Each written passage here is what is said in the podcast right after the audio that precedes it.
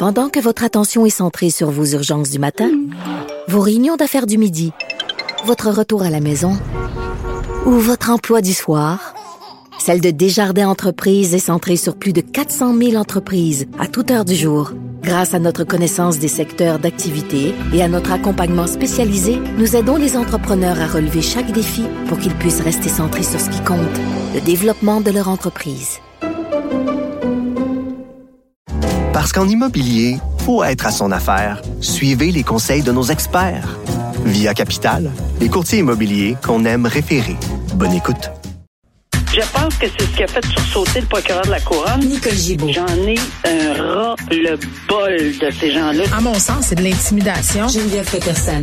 C'est sauve en marchette, on aura le temps de le rattraper. La rencontre. Ouais, mais toi, comme juge, est-ce que c'est le juge qui décide ça? Com- Comment ça marche? Oui, oui, oui, oui, oui, oui, oui, oui. C'est le juge. La rencontre Gibault-Peterson. Salut, Nicole. Bonjour, Geneviève. Bon, euh, récemment, là, on a discuté d'un party qui a mal viré dans un chalet euh, dans les Laurentides. Les parties, c'est toujours à risque, entre guillemets, de dégénérescence. Les gens boivent de l'alcool, consomment. euh, les gens relâchent aussi de la pression. Euh, là, euh, on n'est pas dans un cas où on a saccagé quoi que ce soit, mais on est peut-être euh, dans un scénario où on n'a pas respecté les règles sanitaires. C'est des étudiants de la faculté de droit. Ça, c'est quand même assez pertinent de le souligner. Tu étais étudiant en droit, des étudiants de l'Université de Sherbrooke qui se sont retrouvés un peu dans l'eau chaude, des publications qui ont été publiées en lien avec une fête organisée pour l'Halloween euh, par le comité de promo de l'année de, de la cohorte 2021-2022. C'est ce que je comprends.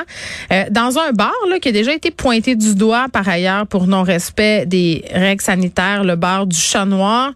Et là, évidemment, ces photos-là, Nicole, oups, pouf, pouf, pouf, sont disparues. Elles ne sont plus sur les médias sociaux euh, parce qu'évidemment, on voyait que, bon, hein, pour les règles sanitaires, ce n'était pas tout à fait cela.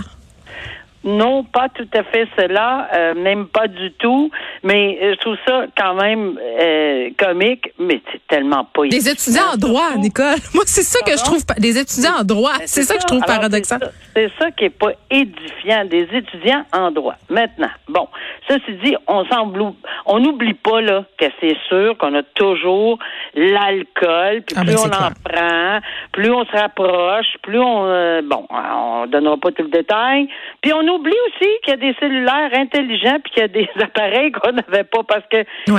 Dans, de- de- lorsque j'ai en- plusieurs personnes que je connais, incluant moi-même, ont fait notre cours de droit, ben oui, on en avait des parties, mais il n'y avait pas de règles sanitaires, là. On s'entend, là. Et il n'y avait pas, tu sais, je pense pas qu'on on, on faisait exprès, ou enfin, j'ose espérer, là, qu'on faisait attention de respecter quand même la sécurité, etc. Ce que je veux dire, c'est que quand tu es étudiant en droit, ben oui, c'est un, c'est c'est pas un héritant, là, c'est un avantage aussi, là. C'est- C'est ton choix. Mais je pense que tu t'en vas dans quelque chose qui s'appelle le respect de la loi. Là, ici, c'est clairement, il y, a une, il y a une loi sur la santé et la sécurité du public. Dans un bar où, tu tu sais, c'était pas clair, clair. Là, tout le monde renvoie à balle. Non, c'est... Ouais, attends, attends, ben ça, ça aussi, ça aussi c'est fascinant là, parce que évidemment ce bar-là, je l'ai dit, là, a déjà été pointé du doigt. Là, on dit euh, du côté euh, de ce bar-là qu'au début tout allait bien, puis qu'après ça, on a essayé de faire appliquer les règles, puis ça, ça marchait pas. Euh, puis le- moi, ce que je trouve un peu fort en café, c'est l'organisation de la fête. là, les gens en, en charge dans le comité.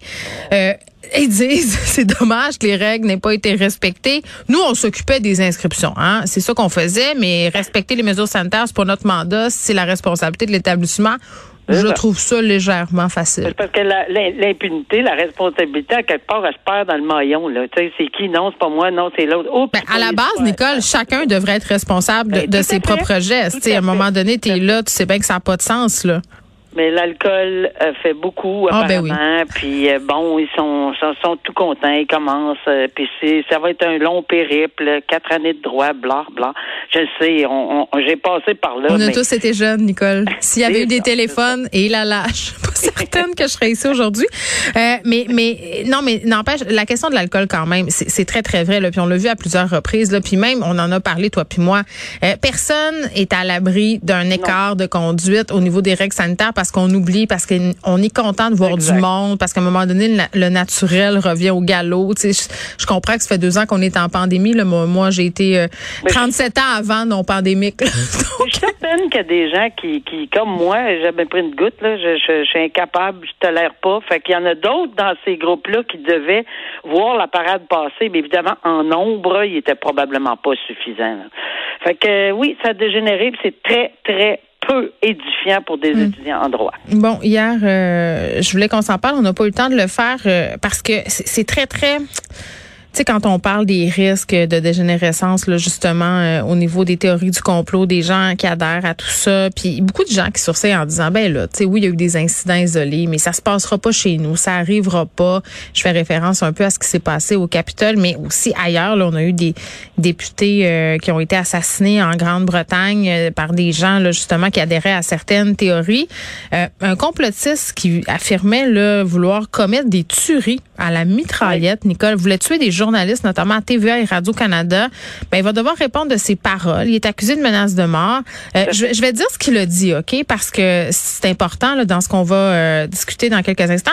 Il a dit je rentrais là, le doigt collé sur la gâchette de la mitraillette, puis il décollerait pas jusqu'à temps qu'il n'y ait plus personne debout. Ça, c'est des propos tenus par Daniel Turgeon dans une vidéo qui a été diffusée sur YouTube. Ça a été diffusé en décembre dernier. Là, il s'est rendu qu'il habite en, Ontario, là, mais lui, lui dit que c'est pas ça vraiment qu'il voulait dire. Il, a dit aussi qu'il était qu'on était chanceux, euh, qu'il était pas un, soldat. Euh, donc voilà, là, il est accusé de menace de mort, puis lui dit voyons, je, je vois ce que j'aurais fait ça, mais je veux dire moi quand j'écoute ça, Nicole, je considère pas mal que c'est une menace sérieuse. Oh, c'est très sérieux. Et euh, c'est toujours, toujours le même scénario. Ben non, c'est pas ça que je voulais dire hmm. vraiment. Puis surtout, la phrase qui tue, ben, vous savez bien que je ne l'aurais pas fait. Non, non, on le sait pas. Non, c'est justement pas. C'est ça. Du tout, du tout, du tout. Et de un et de deux, ça prend même pas cet élément-là pour faire, pour déposer une accusation. Euh, on, on, on, va pas vérifier. Écoute, ça, penses-tu que tu l'aurais fait? Voyons si on pose ces questions-là. C'est pas comme ça que le code criminel est rédigé. Alors, c'était tout à fait justifié de déposer des accusations de menaces. Et c'est certain que ça, ces explications, ça tient pas la route, là. Euh, ben, je voulais pas aller. Ils, disent tout ça. Toutes les personnes sur les réseaux sociaux qui font des menaces hmm. et qui sont accusées ou qui sont en voie d'être accusées ont toutes la même réponse. Ben, je voulais pas vraiment. Mm. Hop, il y a l'autre. Ben non, faut pas me prendre au sérieux. Ou c'est une joke. On dirait qu'on n'est pas game de prendre la chance, hein, que ça soit vrai ou pas. Ben là, regarde, c'est évident, puis c'est pas comme ça que le code criminel a été rédigé. D'abord, il n'a pas été rédigé pendant que les réseaux sociaux étaient en train de se mettre en, en, en, en forme. Là. Alors, c'est ça fait longtemps que ça existe, mais une menace de mort, c'est une mm. menace de mort. Alors, c'était clairement oui, c'est important. Oui, c'est clairement parce qu'une menace de mort, c'est pas de dire euh, je vais y aller. Là. Lui, il, il le dit de façon hypothétique, c'est au conditionnel, je rentrerai là. C'est ça. Sauf que quand même, c'est considéré. Donc, c'est encore une preuve, Nicole, euh, que ce qu'on dit sur les médias sociaux, que ce soit dans des vidéos par écrit, en public ou en privé par ailleurs, euh, ça peut avoir des conséquences, des conséquences graves. Cet homme-là, là, euh, c'est vrai qu'il avait pas l'intention de passer à l'acte. Ben là, il y a des journaux partout. On en parle aujourd'hui. Son employeur va être au courant et il y aura visiblement, si tout ça se poursuit, un dossier criminel. Donc, c'est pas à prendre à la ben, légère. C'est pas à prendre à la légère. Une petite camomille, une petite marche. Oui, dans un contexte de pandémie, dans ce contexte particulier, je mm. pense qu'on l'a vu ensemble souvent. Les tribunaux sont très frileux. On a, mm. c'est très rare qu'on va accorder des absolutions si, parce qu'évidemment il y a une présomption d'innocence, mais s'il était trouvé coupable, c'est bien rare qu'on va, on n'absout pas. Dans, ces conditions-là, je ne vois pas comment on pourrait le faire. Hum. Tu te rappelles l'an dernier, Nicole, on avait parlé de cette triste histoire là, une femme qui avait été attaquée par son euh, son mari, qui avait essayé de la brûler vive en pleine rue. Ça se passait euh, à Québec, dans la région de Québec. Euh, là, c'est un chauffeur de taxi. Cet homme-là, il a reconnu là, avoir tenté de l'immoler sa femme. Oui, là, il y a une reconnaissance. Euh, il va, il, va plaider coupable. Il a plaidé coupable. Hmm. C'est parfait. On a compris. Puis, elle était là, sa victime, euh, au moment où il a plaidé coupable. Absolument. Ben, il faut dire que c'était quel...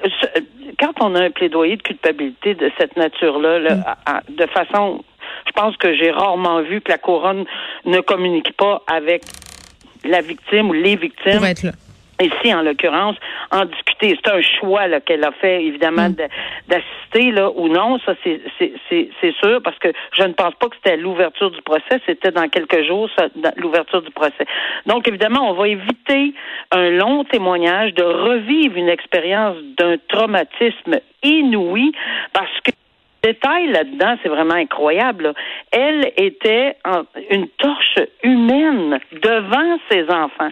Faut jamais oublier euh, que c'est comme ça que ça a été présenté et c'est exactement ce que la couronne va mettre en, va vouloir démontrer euh, lors des représentations sur sentence. Là, on entendait le procureur parce que j'ai écouté le procureur de la couronne qui a fait une entrevue. Le procureur de la couronne a dit oui, ok, il y a deux éléments là qui qui sont tannants un peu, c'est que c'est très près du procès, donc euh, ben ça, tant mieux là. Je veux dire, je je- je- j'en conviens que c'est peut-être près du procès, mais au moins on va éviter aux témoins de se déplacer et surtout de revivre un grand traumatisme parce que c'est évident. Mais deuxièmement, il ne reconnaît pas les facteurs aggravants, euh, certains, plusieurs des facteurs aggravants euh, absolument nécessaires. Mais ça, c'est c'est encore à mi-mal, je dirais à mi-mal, parce que c'est lors des représentations sur sentence, c'est le tribunal qui va les prendre en considération. Donc la couronne peut pas juste euh, faire euh, dire ah bon, il a plaidé coupable, rendez une sentence. C'est certain que la couronne va mettre en évidence tous les facteurs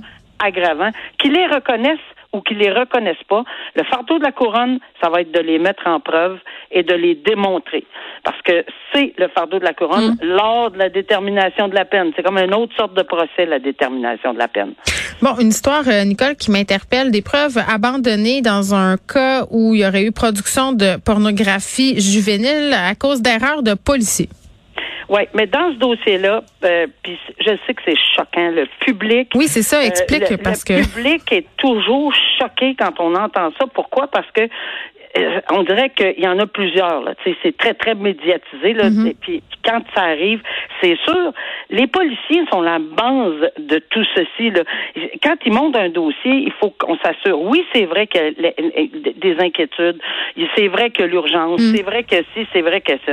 Moi, je, je, je, je, l'ai lu, cette décision. Ben attends, là, parce qu'on va faire un, un rappel Ah oui, des faits. Euh, Nicole, cet homme-là, euh, euh, jeune avocat euh, qui avait Oui. divers appareils sur lui là, qui lui auraient permis de filmer des jeunes garçons dénudés dans les toilettes.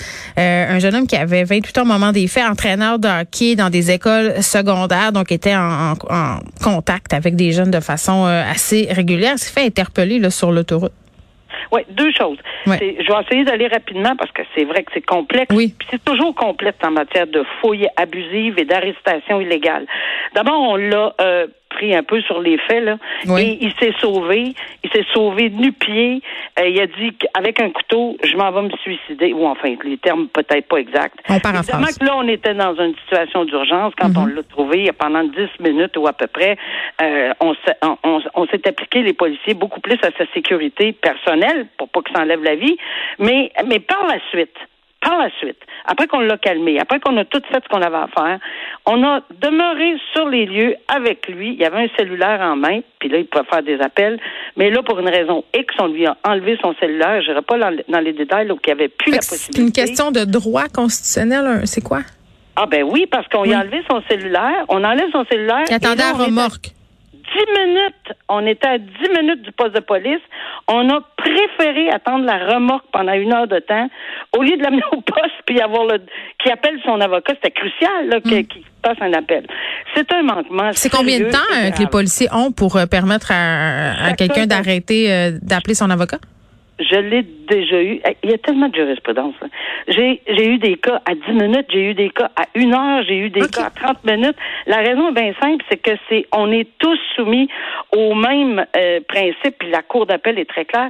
C'est chaque circonstance. Évidemment, ici, là, euh, on est à une heure où on n'a pas, on a enlevé le cellulaire, donc il peut pas. Ça, c'est un élément, là, Geneviève. Une heure, puis on est à dix minutes. Mais quand tout, tu regardes toutes ces circonstances-là, tu te dis, voyons, ça n'a pas de bon sens. C'est basic, si on me permet cette expression-là. Basic dans la formation des policiers. Puis Imagine nous, les notre- familles. Imagine les familles des victimes. ben oui, puis On ça, là. nous autres, dans notre rapport, 30 heures de formation pour les policiers à chaque année. Puis ça, c'en est un domaine où on devrait, parce que la, la, la jurisprudence change. Puis je t'ajoute un autre élément Oui. d'une importance capitale. Dans le poste de police, on a pris euh, les appareils, on a enlevé le, petit machin, là, euh, un, un SD, ou comment on appelle ça, là, dans, dans, dans, la, un chip. Là, La si carte mémoire la- de l'appareil ouais, euh, du carte cellulaire? mémoire, une carte Oui, mémoire. La carte SIM, oui. Puis on l'écoute pour aller voir qu'est-ce qu'il y a dedans. Et padaille, padaille. Et voilà. Regarde, on n'a pas besoin d'être juriste là, aguerré pour savoir qu'on n'enlève pas une carte mémoire pour l'écoute pour voir ce qu'il y a dedans. On demande la permission par télémandat. Ça prend pas de temps. On obtient le télémandat. Là, on la retire, la chip, puis on l'écoute. Après, on porte des accusations. Mais c'est nous, c'est, c'est, c'est, c'est le public en général qui voit ça, qui dit, mais ça n'a pas de bon sens. C'est des accusations terribles. Ils vont en rester. Ben, il faut, faut, faire la parenthèse. Il y a certaines accusations qui restent, qui sont quand mhm. même très sérieuses. Et oui, il y a un minimum de prison qu'il va faire. Mais il aurait pu en faire beaucoup plus que ça si on n'avait pas des erreurs. Mhm. C'est des erreurs là de ben, de débutant, de, disons-le, là, c'est des erreurs de puis oui. Euh, m'inquiète tout le temps. Ben, moi, ce qui m'inquiète aussi, c'est de savoir qu'il y a des caméras euh, d'espionnage vraiment en vente un peu partout facilement à des prix dérisoires. Donc, euh, c'est un, vraiment un,